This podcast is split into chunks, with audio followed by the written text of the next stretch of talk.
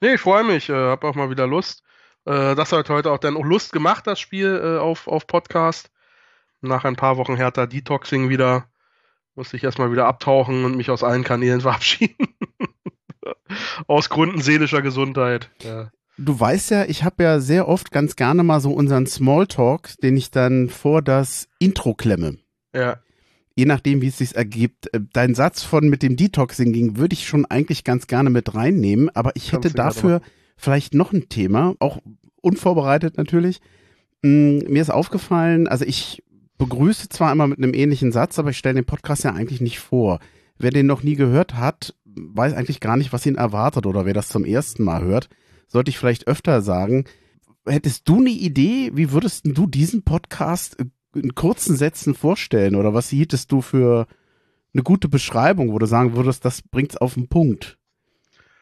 Ähm, ich kann auch mhm. loslegen, falls du noch kurz überlegen ich, musst. Ich, ich sammle mir, wir machen mal Brainstorming, so, so ein, der Hertha, ein Hertha-Fan-Podcast für Erwachsene mit Herz und Schnauze, mit viel Leidenschaft, äh, wobei die Betonung auch auf Leiden liegt.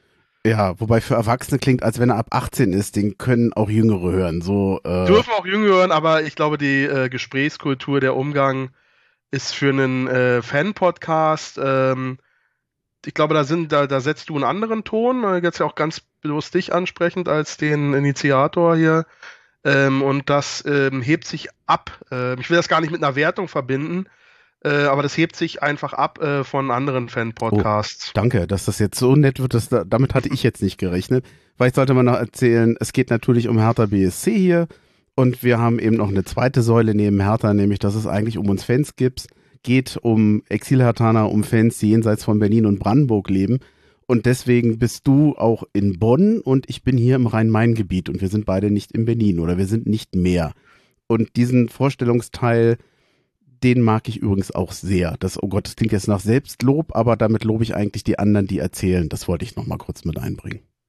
Genau, es ist ja ein buntes Publikum hier äh, da, ähm, immer wieder in diesem Podcast gebracht, äh, trotz äh, wiederkehrender Seelen ähm, äh, wie meiner Person. Schöne Grüße an Lenny, der das sicherlich wieder ausschlachten wird.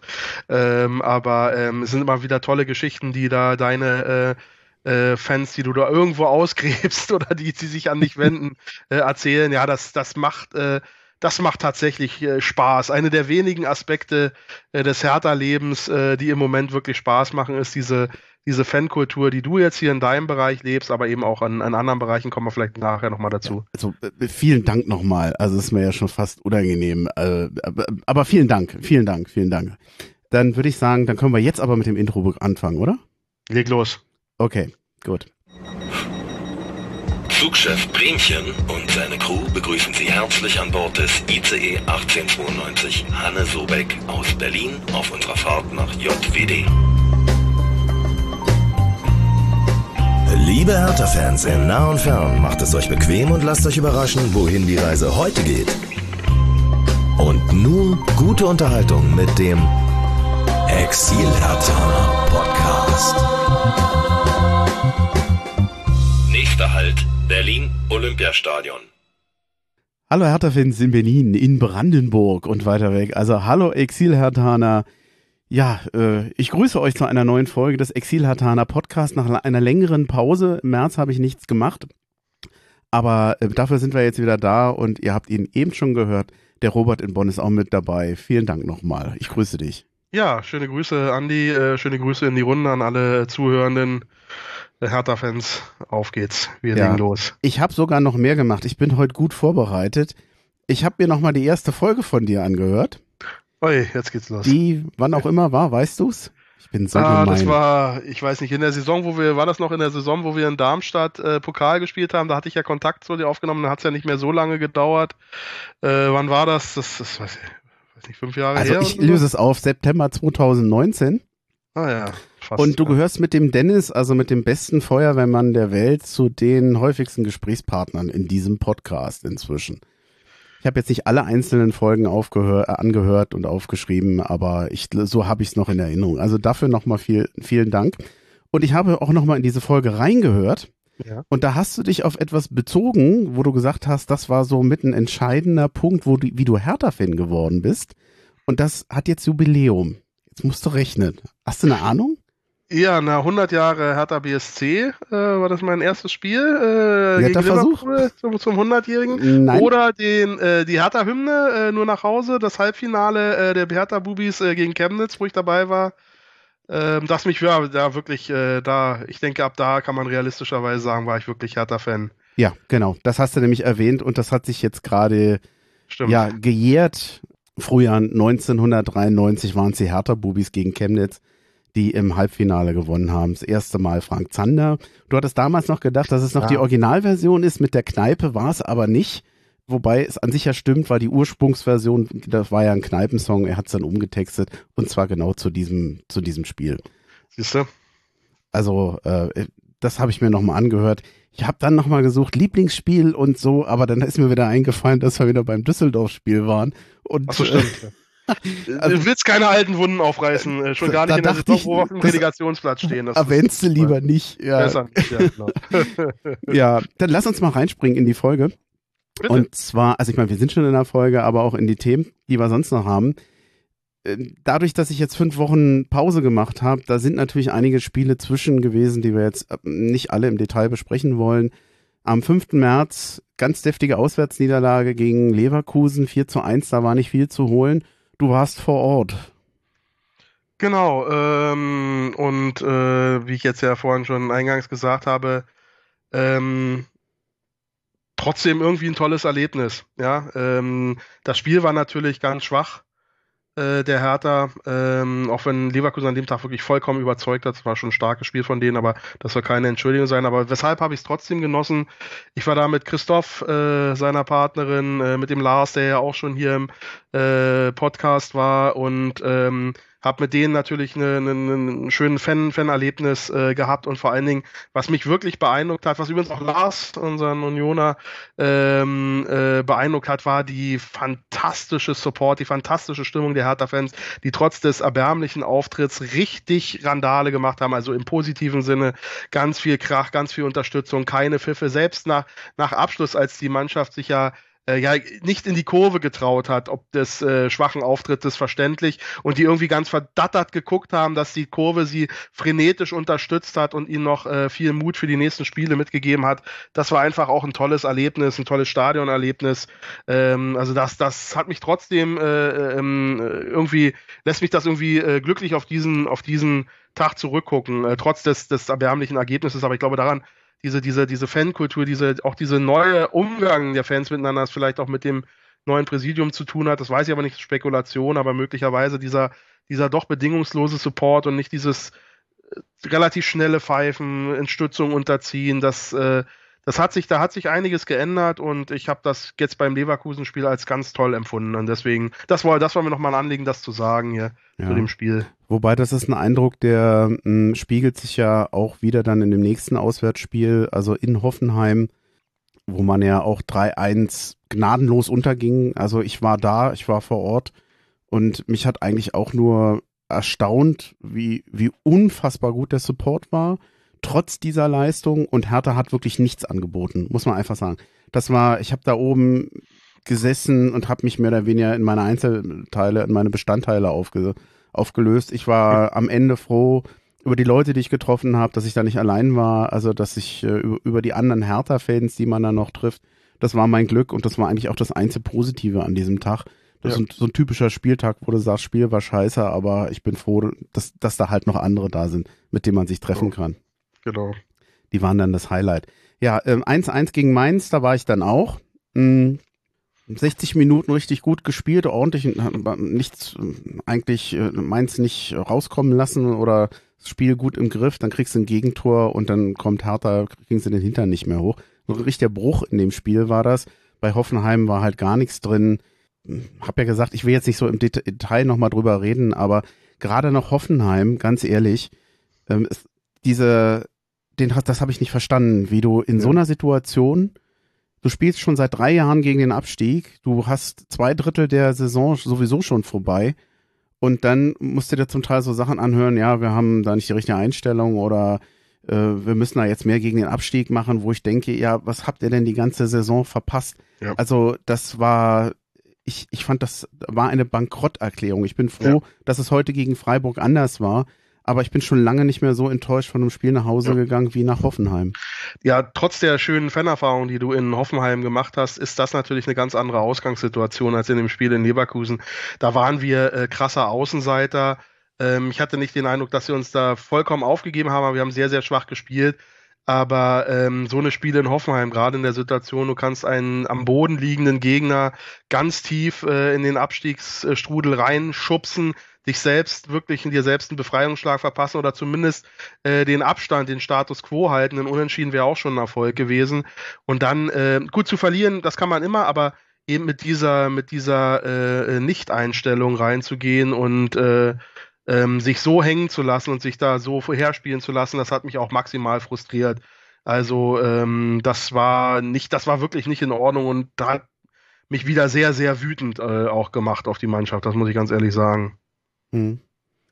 Hast du noch was zu den Spielen oder? Lass gut sein. Lass uns auf die, lass uns die Kurve zu einem etwas positiveren äh, Spiel finden, glaube ich. Ja, wobei vor, vorher haben wir noch ein anderes Thema, noch den, Ach, noch den. Ach, so, stimmt, den, genau. den quasi kleinen Nachrichtenticker, weil gerade ja. weil es jetzt fünf Wochen waren, ich brühe normalerweise nicht so gerne die äh, älteren Themen auf oder das, was dann vielleicht schon seit einigen Tagen bekannt ist.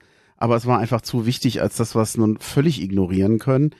Hm, am 11. März hat Hertha bekannt gegeben, dass 777 Partners nun der neue strategische Partner ist.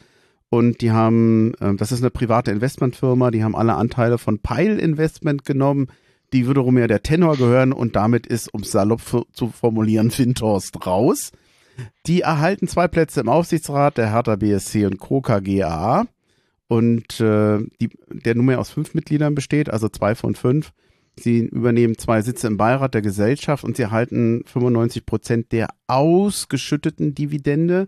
Das haben ganz viele ziemlich missverstanden, denn das heißt nicht, dass sie 95 Prozent der Gewinne erhalten, sondern nur, du musst erstmal Gewinn haben. Und wenn du Gewinn hast, dann musst du erstmal beschließen, dass du überhaupt Dividende bekommst.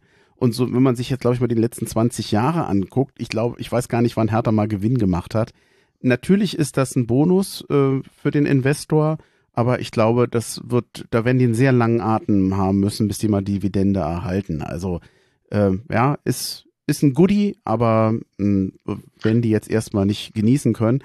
Sie haben außerdem ihre Anteile erhöht auf 78,8 Prozent. Es gibt wahrscheinlich eine Aufstockung über 100 Millionen Euro. Und damit war das Ding dann gut. Ich fasse es mal so zusammen. Ist das gut für Hertha? Ähm, es ist wahrscheinlich in der, in der Situation äh, nahe am Optimum, was möglich war. Und möglicherweise, äh, ohne alle finanziellen Hintergründe vollständig zu kennen, aber die Kennzahlen, äh, die Maßnahmen, die an die Öffentlichkeit treten, sind alarmierend. Ja, das möglicherweise zu befürchten stand, dass schon ohne dieses äh, Investment möglicherweise ähm, einen Direktabstieg, einen Punktabzug, äh, eine Lizenzverweigerung oder Schlimmeres, äh, ehrlich gesagt, ähm, vielleicht sogar eine komplette Insolvenz. Wer waren für mich keine, keine ausschließbaren äh, oder unrealistischen Szenarien mehr. Insofern, wir haben uns, äh, die Frage ist, jetzt haben wir einen Investor gegen einen anderen getauscht oder das ist ja schon zweimal vorgekommen, das darf man jetzt auch nicht vergessen. KKR war ja auch schon mal da, ja. die allerdings quasi unsichtbar waren, die zwar einen sehr starken Profit aus dem Geschäft gezogen haben, wahrscheinlich als einzige bisher. ähm, da, dann das, äh, sagen wir mal, naive Investment von äh, Lars Winters, sowohl was sein Investitionsvolumen als auch die Randbedingungen und die Einflussmöglichkeiten und äh, seine eigene Aufstellung angeht, einfach nicht profigerecht waren, auch von Seiten Tenor nicht, dass auch auf Seiten der Hertha kein entsprechend äh, personell und strukturell aufgestellter Verein diese Summe entgegennehmen konnte und was Sinnvolles daran machen konnte, das ist auch offensichtlich und haben wir hier im Podcast auch schon aufgearbeitet. Und jetzt haben wir mit Triple Seven, glaube ich, ein, ähm, ein Profi-Truppe am Start, die ähm, sehr viel mit mehr viel mehr Risikoanalyse trotzdem ein mutiges Investment jetzt hier getätigt haben. Ähm, dem Vernehmen nach haben sie 100 Millionen an Tenor gezahlt äh, für die Anteile, die damals 375 Millionen gekostet hat, plus nochmal ein Investment an Hertha äh, in, in 100 Millionen. Das ist ein, bei diesem ja, schwachen Performance, die Hertha im Moment läuft, bei dem sowieso schon schwierigen Fußballmarkt schon ein beachtliches Commitment. Aber sie bringen halt auch, äh, ich glaube, sehr, diktieren sehr viel mehr Bedingungen auch, was ihren Einflussmöglichkeit im Verein äh, angeht. Und ich glaube darüber hinaus, dazu kommen wir vielleicht nachher nochmal, das greife ich gerne an einem anderen Punkt, den du schon skizziert hast, nochmal auf. Ähm, also wir haben jetzt die Büchse der Pandora mit den Investoren aufgemacht. Und ich fürchte, wir müssen jetzt damit leben. Und im Idealfall haben wir jetzt einen Profes zumindest professionellen, ähm, gut aufgestellten, sportlich gut aufgestellten, mit viel Know-how und Verbindungen ausgestatteten Investor, der uns tatsächlich auch irgendwo strukturell ein Stück weit äh, voranbringt. Das ist so meine Hoffnung, die ich damit verbinde, dass wir ähm, diesen Investor halt irgendwann auch mal ausbezahlen müssen, gegebenenfalls, und dass der sein, irgendwann seinen Gewinn machen will. Das kann sein, aber 50 plus 1 sei Dank ist, sind mir da zumindest die größten Sorgen genommen. Das war jetzt so ein bisschen so mein Statement, äh, ein bisschen aus, ausgeholt dazu Triple Seven. Hm. Also, dass in der Lage sein wird, einen Investor wieder auszubezahlen und diese Anteile selber zu nehmen, das sehe ich erstmal auf lange, lange, lange eher Zeit Verkauf, nicht mehr. Äh, an andere also das könnte bestenfalls ein Verkauf sein und genau. ähm, wer jetzt Triple Seven Seven zum äh, Triple Seven Seven ist, ein, ist zu viel. Triple Seven. Ein bisschen Seven ja, äh, als Anlass nimmt, nochmal zu sagen, ja, Investoren sind doof. Ähm, ja, mag sein, aber man darf nicht, erstens nicht vergessen, Hertha steht wirklich mit dem Rücken zur Wand. Die haben wichtige Zahlungen dieses Jahr. Die Anleihe, die muss zurückgezahlt werden. Es gibt weitere Verpflichtungen. Und äh, ich möchte gar nicht wissen, wie stark die schon mit dem Rücken zur Wand standen das musste funktionieren. Und die ja. können froh sein, dass sie einen anderen Investor gefunden haben, der erstens uns endlich von Windhorst trennt. Das ist eine Erlösung. Ich empfinde das als Erlösung. Hätte mhm. niemals gedacht, dass der sich so dermaßen ja da verhalten würde, so so vereinschädigend, so rufschädigend für sich und den Verein mhm. und auch so unprofessionell. Ja. Und ähm, ja, mh, hm, wer, wer Investoren nicht mag, der wird sich jetzt bestätigt fühlen, aber das konnte er vorher auch schon. Insofern, ich bin froh, dass es funktioniert hat. Ich bin froh, dass es äh, geklappt hat. Das hilft Hertha ungemein.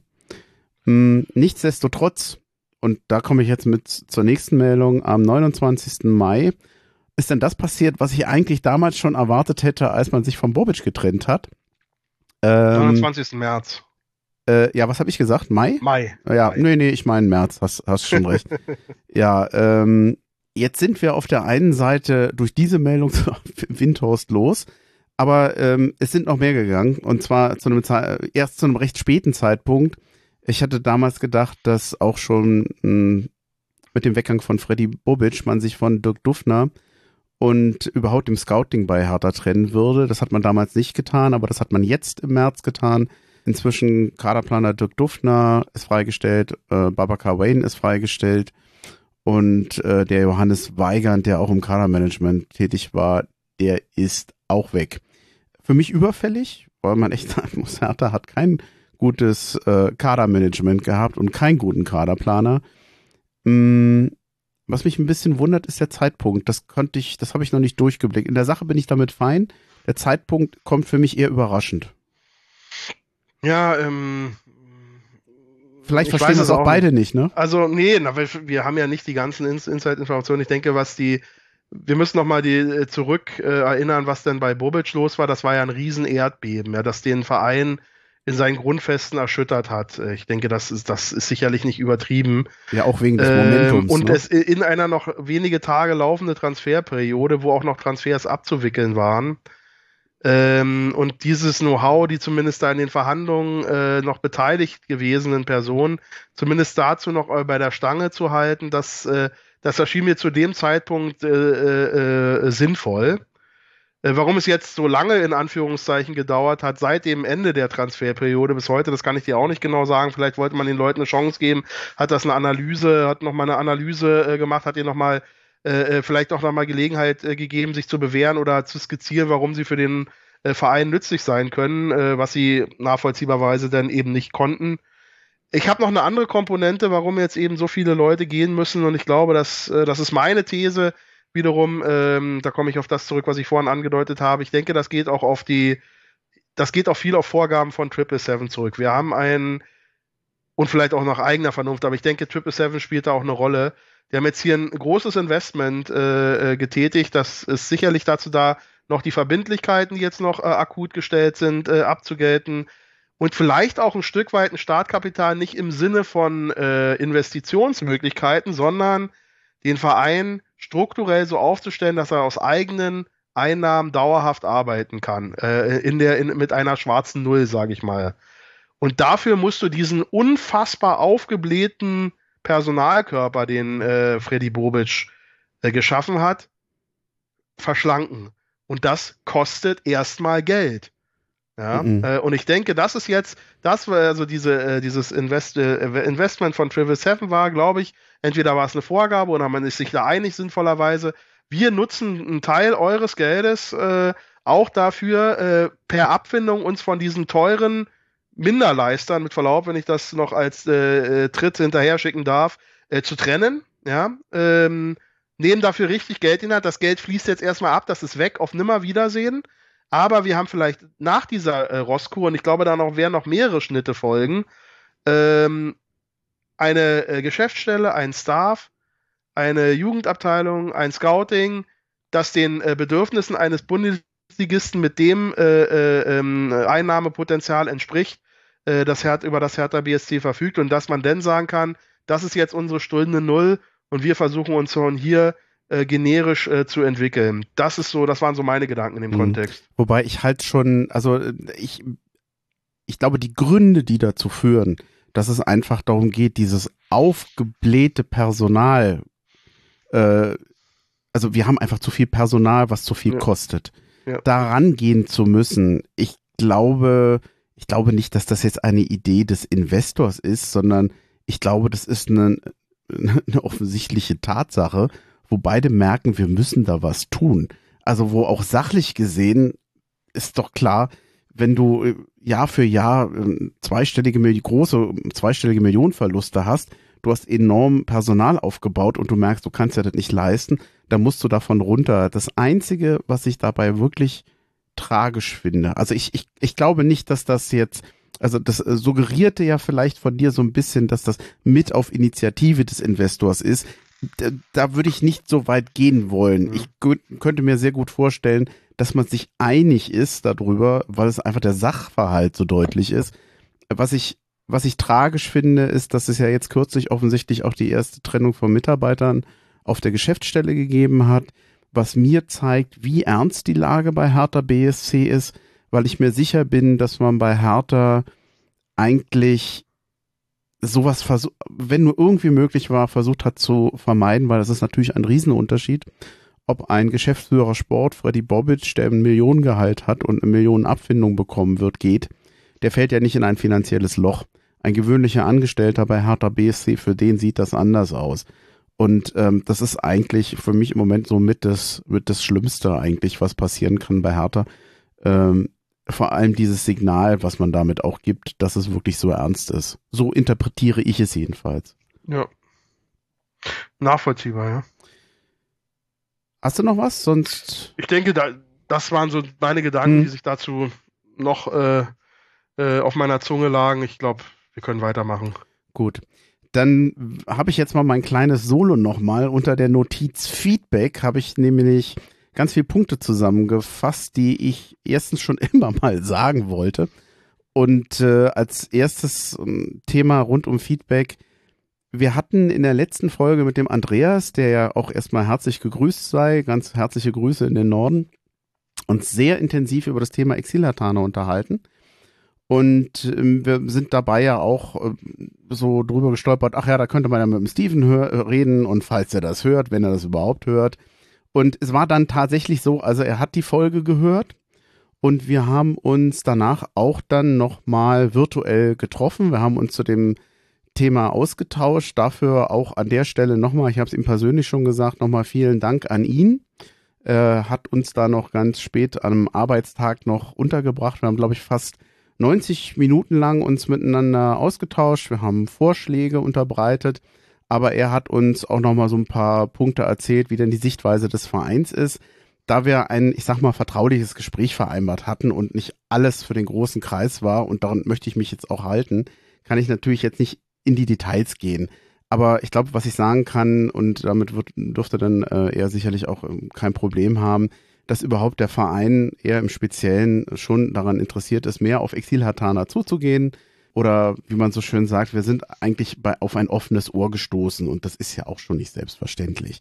Vor allem nicht anhand einer Podcast-Folge, dass der Verein reagiert und da auch ja so, so zuhört und so offen ist. Es gibt im weitesten Sinne ähm, durchaus ein Interesse, da zu helfen. Es gibt manchmal eben auch technische oder finanzielle Hürden, die man noch lösen muss und das kostet manchmal auch Zeit. Und ähm, das hat er uns auf eine Art und Weise ähm, verständlich gemacht, die sehr nachvollziehbar war. Losgesehen, los, losgelöst davon hoffe ich aber trotzdem, dass insgesamt vom Verein auch offiziell mehr dazu mal kommt. Von mir aus auch gerne mal vom Präsidenten, um einfach mal zu sagen, wir nehmen euch wahr. Wir sind an Themen dran, wir haben den und den Stand. Und ähm, ich würde mich eigentlich freuen, wenn auch der, der Verein das mal kommuniziert. Vielleicht kommt das ja irgendwann nochmal. Also die Anregungen dazu haben wir vielleicht damit so ein bisschen gegeben. Und das war's dazu, zu dem Thema. Hat, hattest du dir die Folge angehört? Nein. Ah. Hertha Detoxing, Stichwort. Ach so, ja, stimmt, du hast es schon erwähnt. Dann, um mal da fortzusetzen, rund um Feedback, nicht nur wir haben dem Steven Feedback gegeben, etwas, was ich wahrscheinlich auch viel zu selten erwähne, ist, wie man eigentlich mir, wie man uns Feedback geben kann zu einer Folge, Feedback welcher Art, positiv, negativ, was auch immer. Und da würde ich gerne noch mal ein bisschen erzählen, wie man das eigentlich machen kann. Das, wie gesagt, ich erwähne es leider viel zu selten. Sehr empfehlen kann ich bei unserem Podcast-Hoster unter der Adresse exilhatana.podigy.io. Das werde ich dann als Link mit dranhängen. Da sind ja diese Folgen, äh, kann man da anhören. Und man kann dort auch Kommentare hinterlegen. Und die lesen wir. Zu den einzelnen Folgen, zu jeder Folge beliebig viele Kommentare. Die sind auch gemäß DSGVO, also alles ganz sauber, alles ähm, super zu nutzen. Äh, ich muss die dann zwar freigeben, aber die kommen dann. Also und ich habe bisher eigentlich auch immer jeden Kommentar freigegeben. Das habe ich noch nie anders gemacht. Ähm, alternativ könnt ihr gerne eine Mail schreiben direkt an info@exilhatana-podcast.de. Die kriege ich dann auch. Und natürlich ist es grundsätzlich möglich, bei Apple Podcasts oder bei Spotify Kommentare einzutragen oder Feedback ähm, zu den Folgen oder eben zum Podcast insgesamt. Ich glaube, ich habe jetzt in den letzten viereinhalb Jahren bei Apple Podcasts etwa 30 Feedbacks eingesammelt. Das ist eigentlich nicht viel. Ich würde mich freuen, wenn das mal mehr würden. Und bei Spotify ist es sogar so, dass man dort Umfragen machen kann. Und da will ich jetzt für diese Folge mal eine einstellen. Und der letzte Hinweis noch, ähm, ansonsten ist es immer möglich, ähm, ich habe ja einen, einen Exilhartaner Podcast-Account bei Facebook, Twitter oder Instagram. Da gibt's zu jeder Folge auch einen Tweet, einen Kommentar oder was auch immer und da kann man natürlich auch nochmal was dazu schreiben, wenn man möchte. Ich würde mich darauf freuen. Ähm, Feedback ist gut, Feedback ist wichtig, um besser zu werden. Ja, kann ich nur jeden äh, unterstützen, engagieren. Andi äh, äh, geht da sicherlich sehr viel und vielleicht auch mehr als andere auf die Input ein. Ich erinnere nochmal, wie wir zusammengefunden haben. Ich habe im, im Zug äh, nach Hause von, äh, von dem Darmstadt-Pokalspiel dir äh, äh, ein Feedback gegeben auf deinen äh, Podcast und mich vorgestellt äh, in einer längeren E-Mail. Und ja, du hattest die dann irgendwann aufgegriffen, äh, nach, zwar nach ein paar Monaten, glaube ich, da war ein bisschen Zeit dazwischen. Und äh, ja, haben wir ges gesprochen und jetzt sind wir hier. Also insofern ran an die Tasten, insbesondere wenn ihr vielleicht auch nochmal in den Exil Hertana Podcast wollt. Ja, genau. Besser hätte ich es auch nicht sagen können. ja, dann lass uns zum Spiel kommen. Auswärtsspiel in Freiburg. Hm, womit wollen wir anfangen? Soll ich ein bisschen was noch vorlesen? Also, wir haben unheimlich viel Veränderung in der Startelf gehabt. Das würde ich ganz gerne doch mal vorlesen. So, Rochel, Mittelstädt, Gankam, Niederlechner und Richter waren raus. Richter wegen der fünften äh, Karte. Achso, Serda auch. Und dafür starteten Kempf, Dardai, Kanga, Luke Bakio, Kenny und Boateng. Ähm, da waren jetzt einige Wechsel, die waren verletzungsbedingt. Ich denke mal, dass Dardai und Kempf wahrscheinlich auch gespielt hätten letztens, wenn sie nicht verletzt gewesen wären. Hm, wenn ich das Spiel so sehe, wenn ich jetzt die Frage stellen würde, gegen diese Wechsel auf? Was würdest du denn sagen? Nicht bei allen. Ja, nicht bei allen, aber ähm, Trainer hat ja auch vor dem Spiel im Interview das gesagt, was du jetzt auch schon angedeutet hast, dass ein Großteil der jetzt sich viel, viel anführenden Sechswechsel eben auf äh, Sperren oder damalige Verletzungen in, im Vorspiel äh, zurückgegangen sind, jetzt nicht unbedingt strategische äh, Bedeutung haben. Ich denke, zwei entscheidende Wechsel äh, oder zumindest zwei wichtige Wechsel, die, ja, wenn ich die anspreche, die eben nicht aufgegangen sind, so wirklich, ist eben Prince ähm, äh, Boateng für Serda in erster Linie, glaube ich, kann man so den Wechsel sehen. Und auch äh, Konga äh, für äh, Nankamp. Ähm, ähm, ich denke, der Wechsel von Niederlechner hat sich ein Stück weit angedeutet. Ähm, fand ihn sehr bemüht, auch durchaus im Spiel und äh, mit Gelegenheiten, aber ein bisschen Glückwurst und nicht sehr zwingend und dass Luke Bacchio nach der sehr starken Länderspielreise hier eine Chance verdient hat, das hatte sich auch aufgedrängt, aber so wirklich überraschend war eben die Wechsel von Serda für Prinz oder umgekehrt. Und ähm, aus meiner Sicht nicht aufgedrängt, äh, es sei denn, man bewertet ein, äh, ein Hattrick gegen den äh, BAK äh, über, ähm, denn also Konga bei Nankam hatte mich sehr überrascht und hat sich ja dann noch ein Spielverlauf als nicht glückliche Kombination, sage ich mal, rausgestellt, aber da kommen wir ja gleich noch zu. Das ist so meine Einschätzung. Ja, Der Rest mehr oder ja. weniger äh, folgerichtig. Ja, ich überlege gerade, hm, bei Konga kann man sich ja fast drüber streiten. Könnte ja sagen, naja, wenn er sagt, ein Guncam ist als Einwechselstürmer besser als ein Guncam, hm, äh, als, äh, ein Guncam ist als Einwechselstürmer besser als Kanga, dann könnte man ja fast sagen, dann ist es aufgegangen, aber ähm, naja.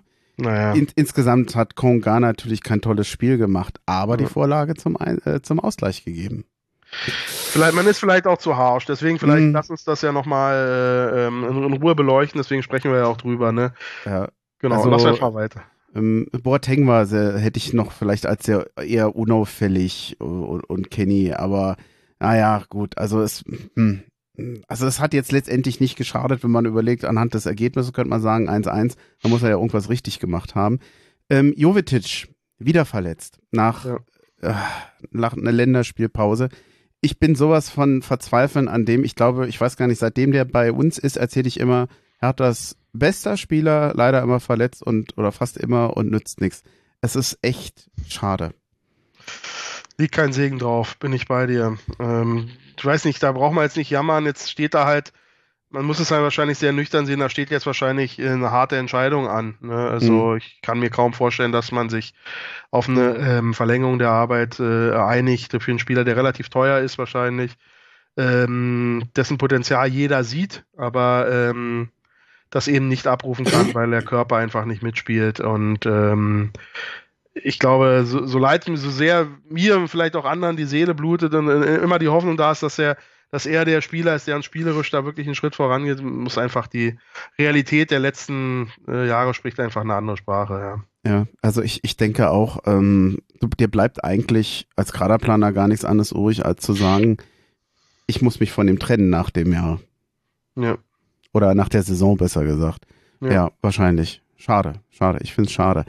Erste Halbzeit. Ich fange mal mit einer Statistik zur ersten Halbzeit an. Ballbesitz 50 zu 50,75 Prozent äh, zu 49,25 Prozent für Freiburg. Also fast ausgeglichen. 6 zu 2 Schüsse für Freiburg, aber insgesamt muss ich sagen, ich fand das 0-0 eigentlich okay zur Pause. Das war keine schöne Halbzeit, kein unterhaltsames Spiel.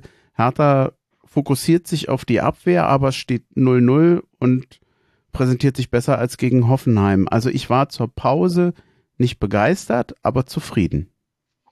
Nee, also das, das teile ich aus. Ich fand sie von Anfang an, äh, oder eigentlich zum ersten Mal seit langem über 90 Minuten extrem griffig, äh, ähm, alle wach, alle auf der Höhe, eng an ihren Gegenspielern dran, immer ähm, wenig äh, Platz zur Entfaltung ähm, für Freiburg ähm, und eben auch äh, nicht im überbordenden Maß, aber jetzt, wenn wir bei uns auf die erste Halbzeit beschränken, äh, eben ab und zu dann doch mit Vorstößen und mit der, ja, ich weiß nicht, äh, du willst nicht überspielen, weil für mich war es so ein bisschen so die Szene des Spiels ein Stück weit. Die Kopfballchance von Luke Bacchio in der ersten Halbzeit. Ja. Also man sollte sich natürlich hüten, bei Kopfbällen von hundertprozentigen zu sprechen, aber so eine butterweiche Flanke äh, auf einer idealen Höhe, fast unbedrängt zu bekommen, der muss doch mindestens aufs Tor kommen. Ja, also ähm, da war ich das, ich meine, es ist schwer, ihm da einen Vorwurf zu machen. Er ist super laufig und er macht vieles richtig, aber da hatte ich gedacht, das, das Ding musst du doch einfach machen. Ja. Ähm, fand ich sehr schade. Das hätte uns, glaube ich, sehr, sehr in die Karten gespielt. Ähm, ja, da, da habe ich so ein bisschen dran getragen. Ähm, aber insofern, klar, ein bisschen, äh, bisschen, klar, ein bisschen ausgereifter. Natürlich spielt Freiburg besser, die kennen sich besser, die sind selbstbewusst, das merkt man schon. Und dafür haben wir eigentlich an realen Chancen fast, also eigentlich nichts zugelassen. Muss man so sagen. Ja, Torschüsse hatten sie, aber ich hatte nie ja, so, welche, nicht ja. so richtig Angst um Hertha. Genau. Also es gibt ja manchmal hochkarätige Chancen, äh, der Gegner macht Druck und du denkst, das hält Hertha nicht mehr lange aus ohne Gegentor, wenn die so weiterspielen. Das war nicht. Freiburg war, naja gut, das hat das bessere Team. Das war teilweise ganz gefällig. Die haben in der ersten Halbzeit wurden sie sogar ein Tick besser im Verlauf der ersten Halbzeit, ja. aber nie drückend überlegen. Du hast ja. gesehen, denen hat das keinen Spaß gemacht gegen Hertha. Mir, ich weiß nicht, ob dir das aufgefallen ist. Es gab ganz viel Spielszenen, also zwei, drei, meine ich mich erinnern zu können, wo die Freiburger dann beim Angriff unheimlich gestikulierten mit dem Nachbarn, mit dem Nachbarspieler. Komm näher ran oder geh weiter weg oder so. Das, das machst du ja nicht, wenn es, wenn es flutscht. Das machst du ja dann gerade, wenn du dich schwer tust gegen eine gut verteidigende, kompakte Abwehr. Ähm, ob sie gut kompakt waren, weiß ich jetzt nicht, aber das war eine echt solide Abwehrarbeit. Hat mich so ein bisschen an Dardai erinnert. Ich denke, das war sehr diszipliniert mhm. und sie waren wirklich dran. Es, sie haben wenig äh, äh, Anspiele in die Zwischenräume gefunden. Wenn es mal passiert ist, dann hat man auch gemerkt, dann haben sie auch eine Qualität und dann äh, sind sie auch in der Lage, Druck auszuüben. Ähm, aber das war eben sehr, sehr selten der Fall und ich fand es halt wirklich wichtig war für mich und ein großer Unterschied zu den, äh, zu den Spielen, die wir eingangs besprochen haben, war eben, dass die Konzentration da ist.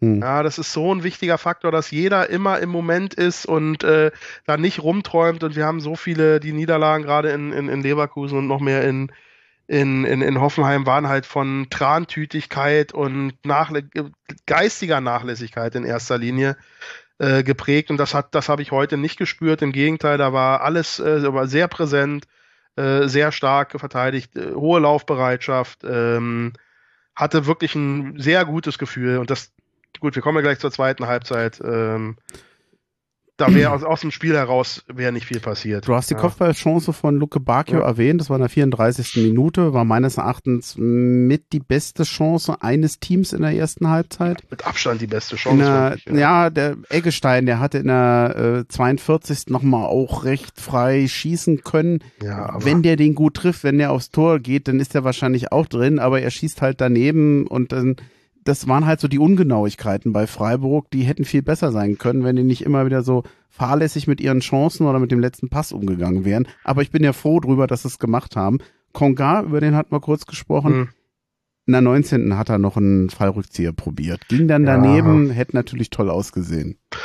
Ja, fällt mir, ich, schön, dass du es ansprichst. Ich habe ja auch überlegt, kann man ihm das zugute halten, aber das hatte mit einer wirklichen Chancenkreierung und mit einer sinnvollen fußballerischen Aktion eigentlich nichts zu tun. Das war nee. ein Reflex und äh, ich weiß nicht, kann ich gar nicht ernst nehmen. Also nee, da, ich hoffe nicht, dass das in die Torschussstatistik reingeht. Mir ist manchmal ein Tick unangenehm aufgefallen, dass ich manchmal den Eindruck hatte, dass Chigerci und Boateng dazu neigten, so ein bisschen zu zaubern. Ja. Trick, Hacke, den Ball nur so, den, den, Ball so rüber chippen als letzten Mann in der Abwehr, um zu dem anderen Spieler. Ja. Das war manchmal so extrem lässig, dass ich dachte, wow, das äh, passt so das gar nicht zu Abstiegskampf. Das ist mir sehr stark beim Boateng aufgefallen. Ähm, wobei das meiste diesmal gut gegangen ist, ist was ihn wohltuend abhebt von äh, Boetius, der auch diesen mhm. Aber äh, Chigachi nicht. Äh, bringt, ja, und äh, dem leider die Fähigkeiten fehlen. Ähm, Zigazi äh, äh, ist mir jetzt gar nicht so stark aufgefallen, wie du es jetzt geschildert hast, aber ähm, weiß ich nicht, ich weiß gar nicht, äh, mittlerweile tue ich mich schwer, diese ganzen Stimmungsthemen, auch diese etwas überbordend gute Stimmung, die ja auch, du auch immer wieder ansprichst, äh, irgendwie einzuordnen. Ist das was Gutes, ist das was Schlechtes? Ähm, ähm, naja, sie sind, versuchen wir es heute mal positiv zu sehen und sagen, sie sind nicht verkrampft, sie trauen sich was zu. Und es hat ja meistens auch funktioniert. Insofern äh, fällt es mir schwer, heute nach so einem Spiel Kritik zu üben, aber ich wünsche mir natürlich auch lieber äh, äh einfach klare Pässe, ähm, äh, äh, sichere äh, Aktionen, überlegtere Aktionen, in der aktuellen Situation. Ähm, da sind wir, glaube ich, auch als alte Männer vielleicht auch noch anders geprägt, ja. Äh, das ist dann äh, rausschießen, lang, hoch und weit gibt Sicherheit, ja.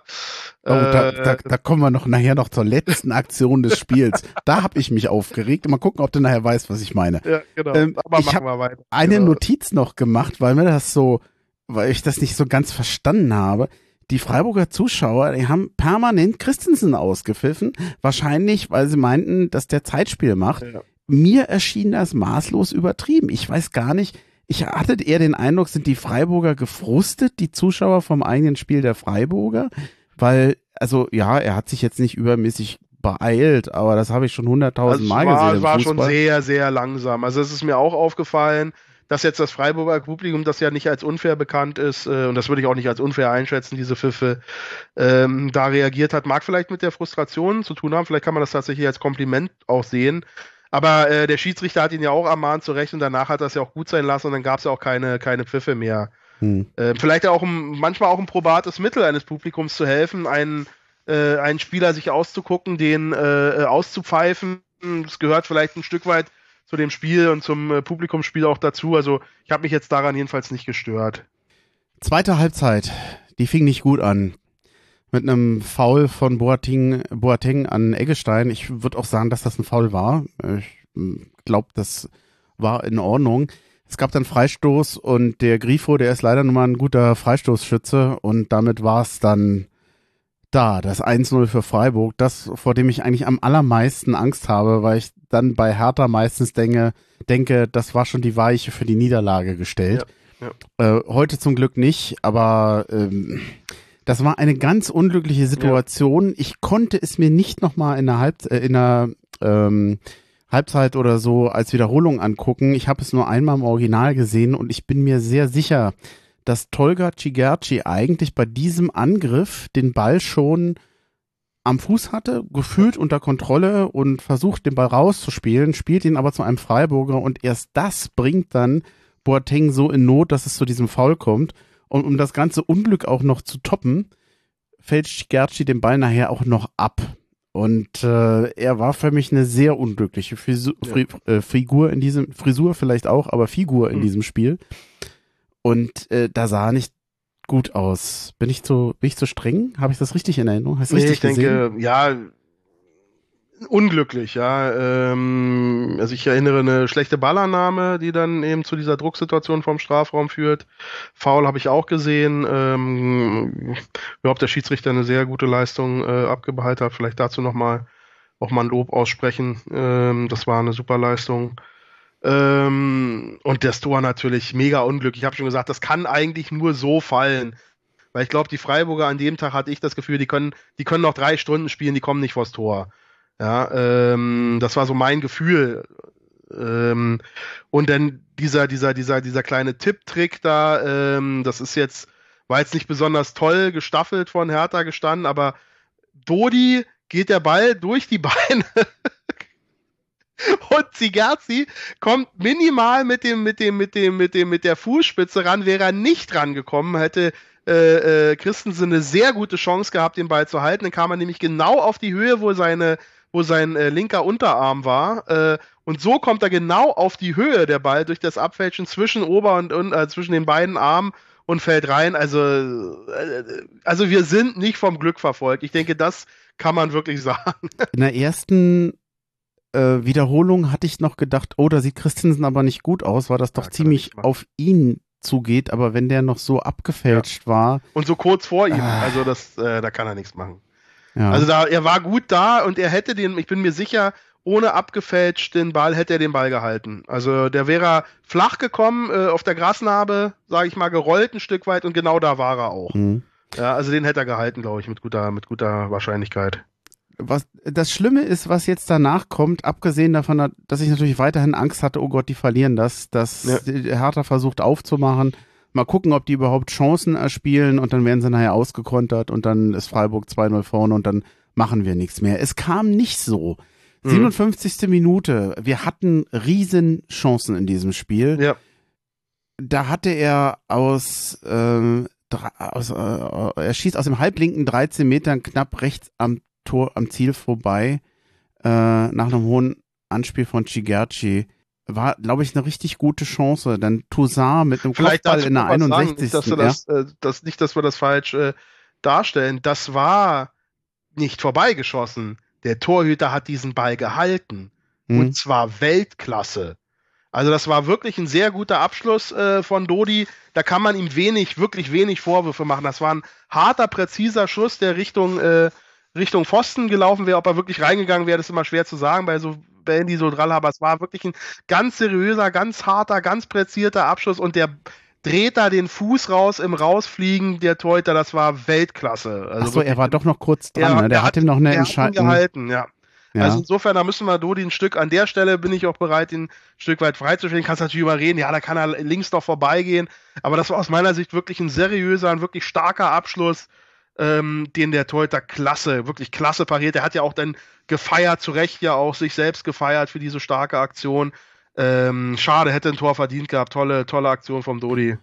Apropos Tor verdient gehabt. Der Kopfball von Toussaint wenig, wenig später auch. Da hat, glaube ich, einer der Freiburger noch auf der Linie gerettet mit dem Kopf.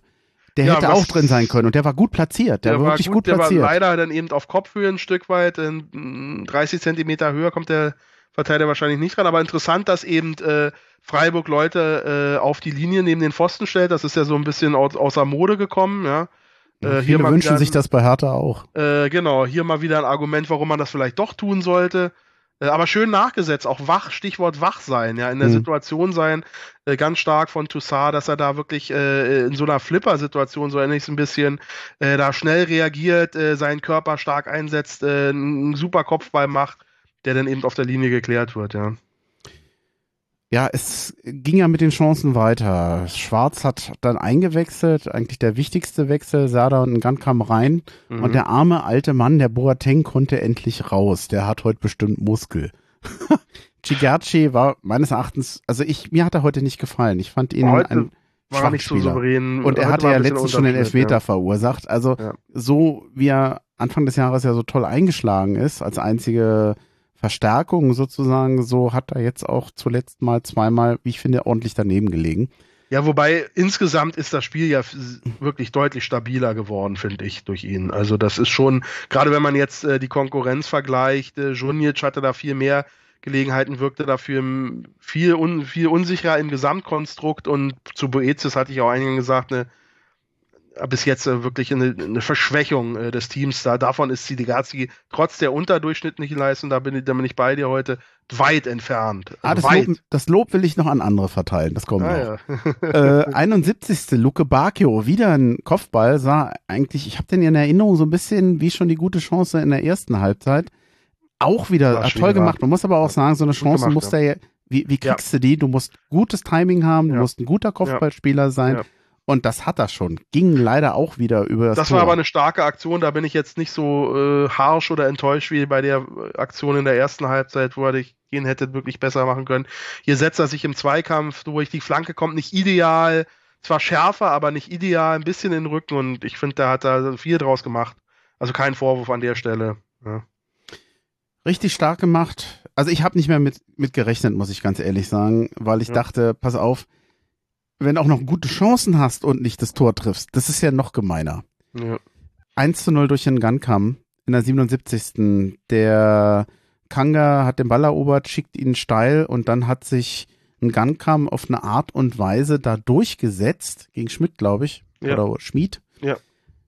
Das macht echt Spaß. Ein, ja. ein klasse Tor. Ja. Also, ah, ich, ey, mir waren fast die Tränen im Augen, weil ich echt damit nicht mehr gerechnet habe weil ich endlich mal so einen unerwarteten Punkt mhm. haben wollte. Ich war, wir hatten uns im Vorgespräch ja schon unterhalten. Du meintest, naja, eigentlich hätten es auch, es wären auch drei nicht unverdient gewesen anhand der Chancen.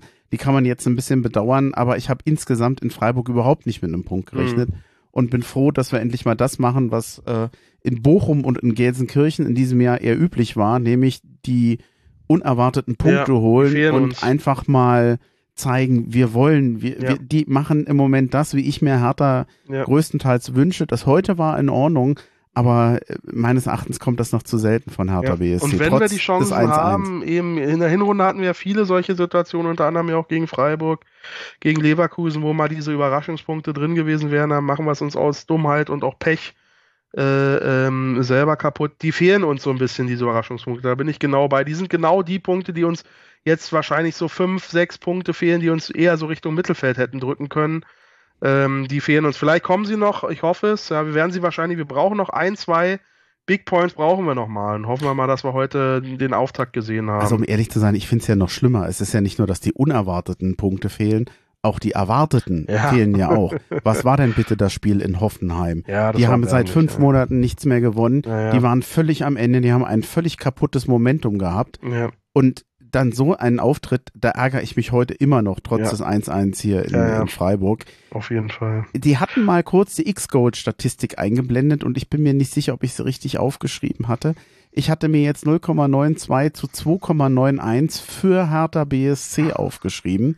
Also ich hatte so, also unter 1, knapp unter 1 bei Freiburg erinnere ich auch, aber ich glaube, ich hatte ich habe in seinem 2,31, also äh, deutlich über zwei Tore. Also ja. ein Sieg wäre hier wirklich nicht unverdient gewesen. Und äh, bei der Qualität der Chancen äh, wäre er eher verdient gewesen für Hertha, muss man wirklich ganz klar sagen. Ja, also es ähm, wäre mehr drin gewesen. Ähm, man, ja. Freiburg hätte sich letztendlich bei effektiver Nutzung der Chancen von Hertha nicht beschweren dürfen, Nein. wenn sie dann nachher noch verlieren. Nee. Wobei es ja, hm. Ein Vielleicht verdientes, also würd, würdest du denn sagen, dass das ein verdientes Ergebnis war unterm Strich ein 1-1?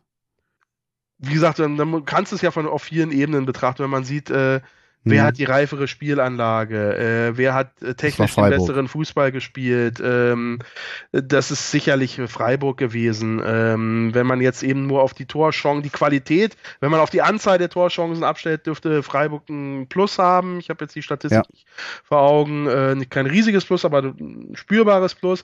Wenn man allerdings wirklich sieht, welche Qualität die Chancen haben, dann hatte der hatte ein riesiges Übergewicht von mehreren beinahe hundertprozentigen Chancen, ja, ähm, von denen sie eben nur eine, also ich, also ich jeden Fall eine hundertprozentige, nahe hundert Prozent ist der, sind die beiden Abschlüsse von Dodi, ja, der erste Kopfball in der ersten Halbzeit und der Konter, der stark gehalten äh, wurde mit dem Fuß eben, äh, also diese Fußabschluss, das waren zwei hundertprozentige wo Freiburg sich einfach nur äh, beim Fußball Gott oder sonst wem bedanken kann, dass die nicht drin waren. Wenn der Kopfball von Lodi in der ersten Seite irgendwie aufs Tor kommt, da kommt schon fast nicht drauf an, wo, dann schlägt der ein. Der ist ja nicht mehr zu halten, ja. Also insofern traure ich dem äh, Verlust hinterher, eben weil uns diese Big Points fehlen. Unterm Strich, wie du sagst hast, wenn du uns vorher gesagt hast, wir holen hier ein 1-1 mit einem guten, seriösen, hochkonzentrierten Spiel, in dem wir nicht viel klare Chancen zulassen, hätten wir beide wahrscheinlich vorher gesagt, das ist ein klarer Schritt nach vorne, auf den man jetzt auch aufbauen muss. Da vielleicht können wir darüber gleich noch sprechen. Insofern ist die Diskussion ein Stück weit müßig. Es ist ein Punkt, er ist sicherlich nicht unverdient. Ich glaube, da sind wir uns einig. Er ist, er ist hochverdient eher. Und ähm, auf darauf müssen wir jetzt aufbauen. Die Tabellensituation hat sich ein Stück weit verbessert. Äh, unsere Konkurrenten haben verloren. Ähm, ähm, die beiden hinterstehenden Mannschaften wir sind wieder punktgleich mit Hoffenheim, äh, haben den Punkt, den Bochum geholt hat, aufgeholt, ähm, den sie Freitag geholt haben. Also insofern äh, kann man, wenn jetzt äh, Hoffenheim nicht unbedingt gewinnt in, in, in Bremen, von einem sehr guten äh, Ergebnis sprechen, ja. Ja, ich habe es aufgeschrieben, ich kann es ja nochmal nennen, Hertha mit 22 Punkten auf Platz 16, Hoffenheimer, wie du schon sagst, punktgleich, die können morgen nachlegen, aber vor allem die Teams hinter uns haben uns, können uns heute oder morgen oder an diesem Spieltag nicht mehr überholen. Schiedsrichterleistung hast du schon erwähnt, können wir nicht meckern drüber. Im Top. Gegenteil, ich erinnere mich noch an das Main-Spiel, an den Elfmeter. Da glaube ich, da sind wir nicht gut, nicht schlecht weggekommen. Da hatten wir mal ein bisschen Glück, das stimmt. Mm, ich, Vielleicht gut, noch ein Wort zu Nankamp, ja. weil das, äh, das, das lag mir noch auf der Seele. Ähm, was mich aber in ihm beeindruckt, ist, ähm, vielleicht ist das wirklich seine Position, aber ich werde gleich in eine andere Richtung plädieren, aber die Energie, die er ins Spiel bringt äh, den Willen, die Galligkeit, ja. ja, die auch sein, seinem Tor heute entspricht. Das war ja, das war ja, du, du sagtest ja, Konga hat das Tor vorbereitet. Naja, er hat einen miserablen Pass in die Spitze gespielt, wo der äh, Verteidiger den viel kürzeren Weg hat, der, wie man merkt, der lange nicht mehr gespielt hatte, der nicht äh, äh, äh vollkommen äh, matchfit oder also wieder im Rhythmus war und dann sehr schlechtes Zweikampfverhalten an den Tag gelegt hat, aber eben weil Jessic mit diesem Willen und mit diesem, mit diesem Esprit und mit dieser Schnelligkeit äh, dem Ball hinterhergeht. Also da würde ich mir fast schon schämen, Konga einen äh, Scorerpunkt äh, gut zu schreiben. Und das ist eben auch der Vergleich, den ich ziehe. Das hat mir bei Konga heute wirklich gefehlt. Ähm, diese Wachheit, diese Schnelligkeit, auch diese die Bewegung auf dem Platz, das wirkt immer noch wie ein Fremdkörper. Da sehe ich überhaupt keine Fortschritte. Das, das, das, das betrübt mich zutiefst. Äh, er ist ja ein toller Athlet, das muss man ja sagen. Aber seine Bewegung vom Tor, überhaupt seine spielerische Einbindung, das ist, das ist schwach. Und ich hätte mir gewünscht, dass Jessic hier gerade mit seinem starken Auftritt in der U21, was ja deutlich mehr Wert hat, mit Verlaub, als ein Benefizspiel gegen den BRK, dass er hier mit dem Rückenwind heute ähm, in die Startelf äh, kommt. Ich, vielleicht äh, sehen wir das ja nächste Woche dann würde ich jetzt mal einen Gunkam auf jeden Fall als guten Spieler nehmen, ja. wen ich noch loben möchte. Und deswegen habe ich mich jetzt bei Chigerci zurückgehalten, mhm. weil das für mich eher, weil er für mich eher zu den Spielern gehörte, die heute enttäuscht haben. Mhm, Kempf und Dardai. Mhm, Freiburg hat aus dem Spiel heraus kein Tor geschossen. Er hat zwar Chancen gehabt, aber ich finde, mit beiden war Hertha deutlich stabiler. Dardai unfassbar mit, mit, einer, mit einer kühlen Schnauze da gespielt, sozusagen. Ja. Das klingt, habe ich ein bisschen komisch formuliert, aber total unaufgeregt, hat mir, hat mir sehr gut gefallen. Auch die Abwehr insgesamt, auch Uremovic, ja, hm, wir werden jetzt nicht in die Champions League damit kommen, aber damit kannst du zumindest im Abstiegskampf erstmal gegen Freiburg bestehen. Ja. Mm. Dem Tabellendritten Freiburg. Vielleicht das nochmal äh, ergänzend dazu sagen, um da, das mal ähm, in, in, ein, in, ein, in ein Licht zu stellen. Also mein Sind Gedanke, die Dritter im Moment? Ich meine ja, Union ist Vierter, okay, äh, Leipzig Fünfter. Ähm, also ja, nur, dass wir das mal richtig in, in, in, in die Perspektive setzen. Okay. Na jetzt, weil Union gewonnen hat. Ähm, ja. Ähm, und ähm, war aber wichtig, dass Union gewinnt. Die haben gegen Stuttgart gespielt. Das ist richtig. Da können wir uns bedanken. Ähm, Grüße äh, in die alte Försterei. Ähm, nee, was, ähm, was der Gedanke, der mir durchs Kopf geschossen hat, mit dieser Leistung, die Hertha heute gezeigt hat, beim Tabellendritten, jetzt Tabellenvierten, Champions League Aspirant, kannst du, sage ich mal, bis auf Bayern und Dortmund gegen jeden Gegner punkten. Wenn wir diese Leistung mit wenigen Nuancen helle, halbwegs konstant ähm, über, die, über die Saison gezeigt hätten, würden wir nicht über Abstiegskampf reden. Ja? Und das zeigt eben auch, das ist so ein Stück weit meine These, dass es eben nicht primär an der Qualität mangelt, sondern eben an äh, Einstellung, Charakter und ein Stück weit auch ähm, ja, Einfluss, äh, Entwicklungsarbeit des Trainers. Ja.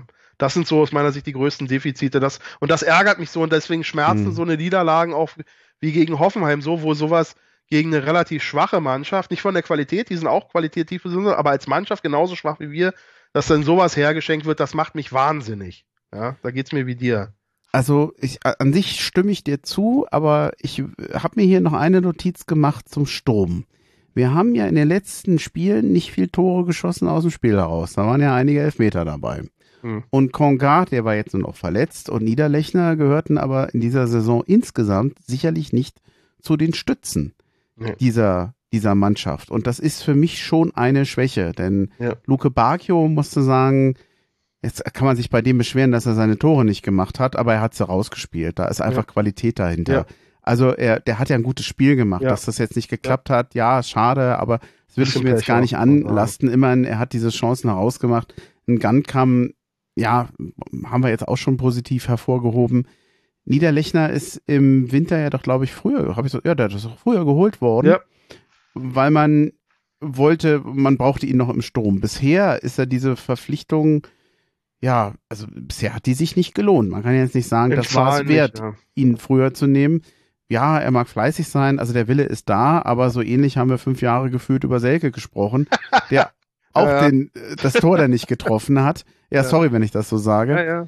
Also ganz mm, stimmt es noch nicht. also man muss auch sagen, wir haben gefühlt, wenn es einfach nach Leistung und bei einem Stürmer muss es einfach nach Toren gehen.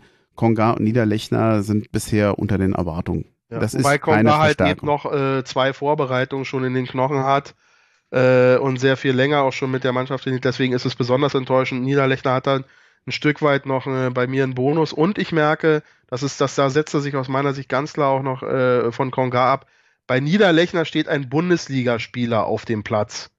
Ein Mensch, der weiß, wie sich äh, man sich auf Bundesliga-Niveau bewegen muss. Ja, offensiv wie defensiv. Konga wirkt für mich vollkommen desorientiert.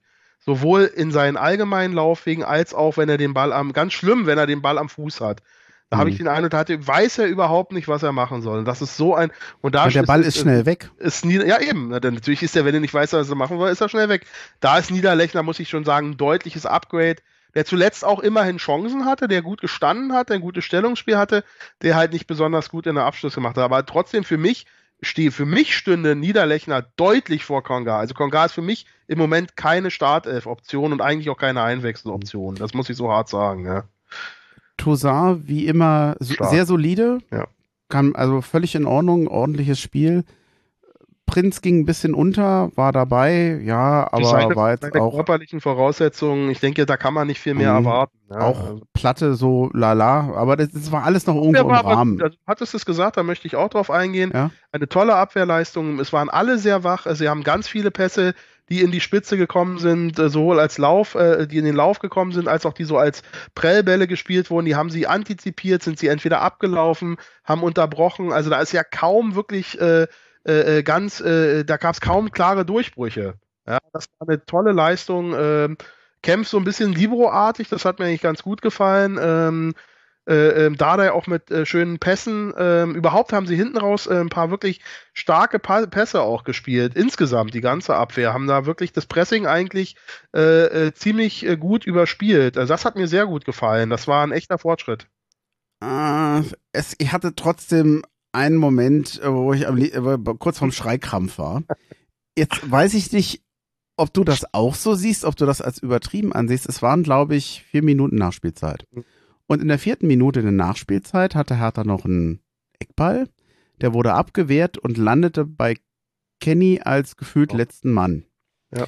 Und normalerweise passiert jetzt Folgendes. Du machst noch mal einen langen Ball nach vorne. Wir hatten ja immerhin vier Stürmer da stehen um vielleicht doch nochmal einen Treffer zu machen. Also auch schon, das war eigentlich schon die, die, die 95. Minute. Ja.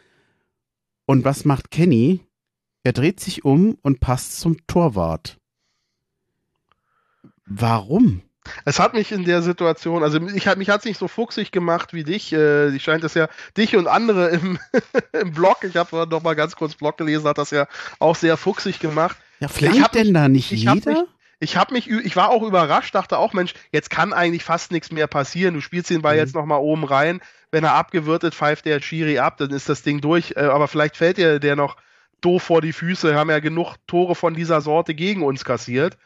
Ähm, ich war ein bisschen überrascht, aber man muss auch sagen, ähm, vielleicht nachvollziehbar. Eine Mannschaft, die wirklich struggelt, ja, die wirklich äh, nervlich angeschlagen ist, wo vielleicht auch der Trainer mit der Einwechslung von Rochel ja nochmal relativ kurz vor Schluss vielleicht auch das Signal gegeben hat, Leute, ein Punkt reicht uns jetzt heute hier, ist vielleicht, ist, ist nachvollziehbar.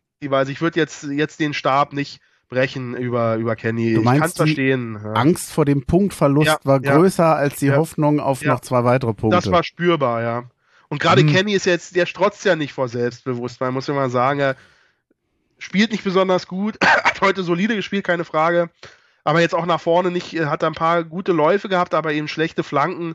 Vielleicht hat er sich auch selbst nicht zugetraut, dass er jetzt die Zauberflanke aus dem Fußgelenk schlägt und dachte, komm, hinten raus, fertig, aus. Ich mache ja normalerweise keinen Jahresrückblick, weil du immer vom Hundertsten in Tausendsten kommst. Aber wenn es ein Thema gäbe, was dann dabei sein müsste, wäre es eigentlich Flanken von Kenny. Ja. Und ich rede jetzt nicht über das Gütesiegel Ken äh, Flanken von Kenny. Äh, das macht mich manchmal, das hat mich heute na, nicht ja, wahnsinnig gemacht, aber äh, diese die Ungenauigkeit der Flanken. Ich meine, er, er setzt sich eigentlich schön durch, ja, er, schnell, die Flanke kommt läuft gut, und man könnte sagen, bis dahin eigentlich alles super.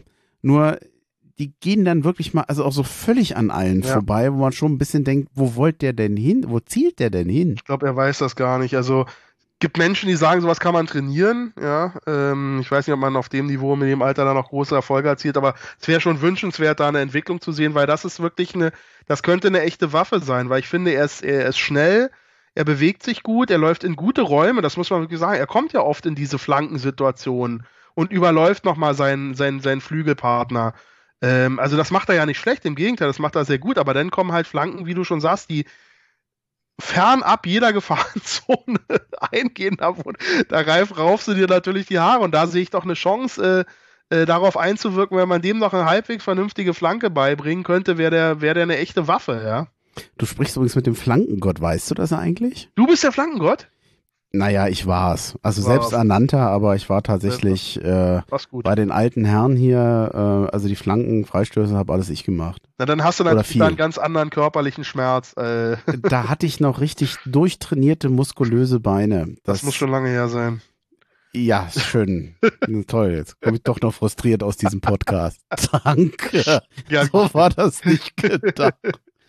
mm, jetzt, wie komme ich jetzt von meinen Beinen wieder zu dem Spiel? Äh, ich, ich glaube gar nicht, weil mir fällt jetzt eigentlich nichts ein, was man da jetzt noch irgendwie auseinanderfleddern muss zu dem Spiel. Ich glaube, glaub, wir haben es, glaube ich, auch. Denke ja. ich auch. Du hast eigentlich eben schon so ein bisschen die Tür aufgemacht für den Ausblick. Unter dem Motto, wenn sie mit dieser Leistung wie jetzt spielen, dann wird's besser.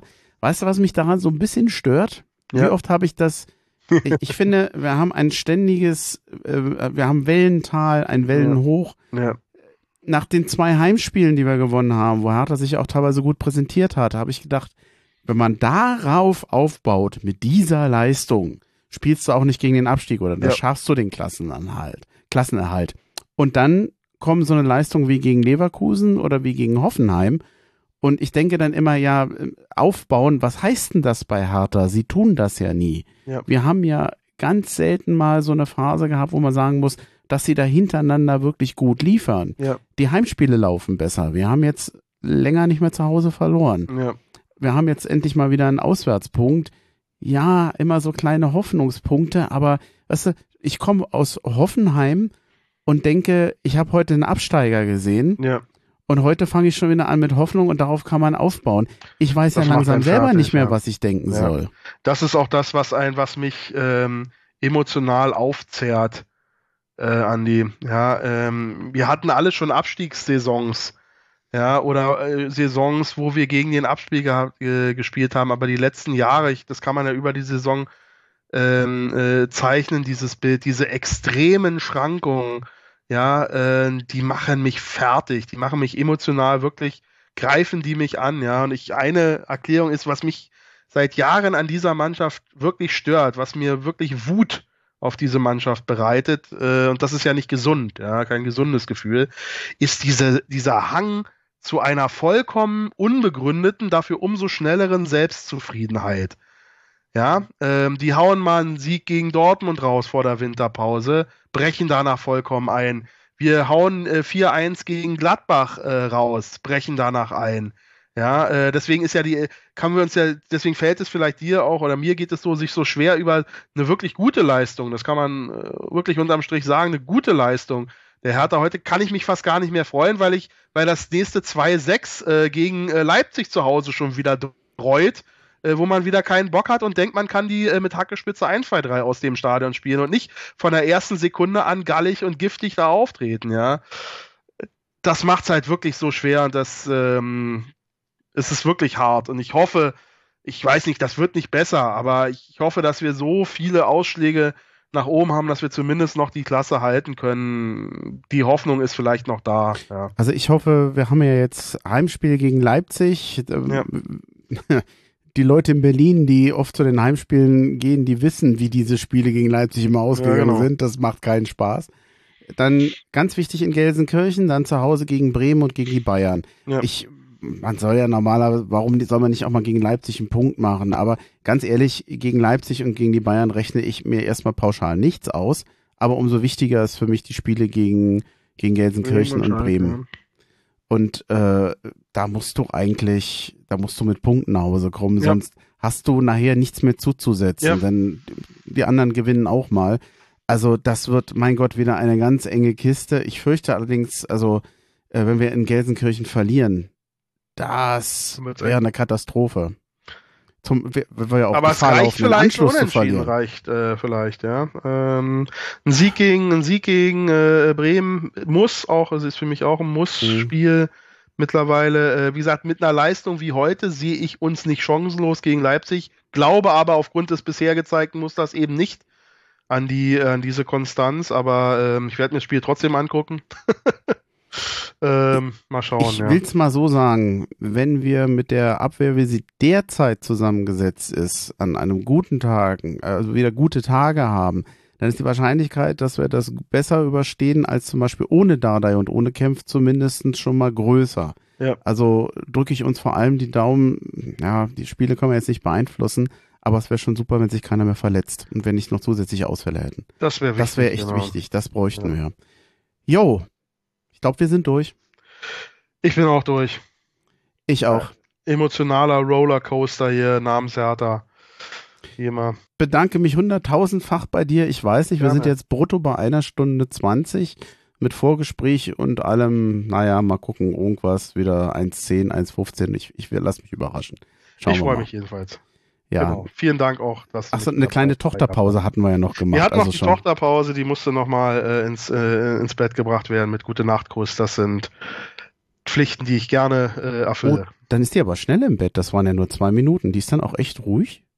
Na, das habe ich nicht gesagt, aber ich bin jetzt erstmal raus, die Frau kümmert sich jetzt erstmal. Die äh, ist ja. Schöne Grüße übrigens. Äh, ich hab, sie hilft mir, äh, meine Freie, äh, Zeit für dich frei zu machen. Ja, lieben Dank dafür. Du weißt aber das Risiko, Nochmal äh, gute Nachtkuss bei der Tochter. Ich kenne so viele Väter, die kommen nicht mehr zurück, weil die nämlich selber einschlafen beim Kind. Na, die Gefahr nicht. Äh, das äh, noch nicht. Ich schlafe, wie, wie sich's gehört, auf der Couch ein bei den ja. Nachrichten. Genau. so, das ist besser. Ja, nee, vielen Dank. Gerne. Und hau hier nach Bonn. Hau hier nach Frankfurt. Oh. Okay.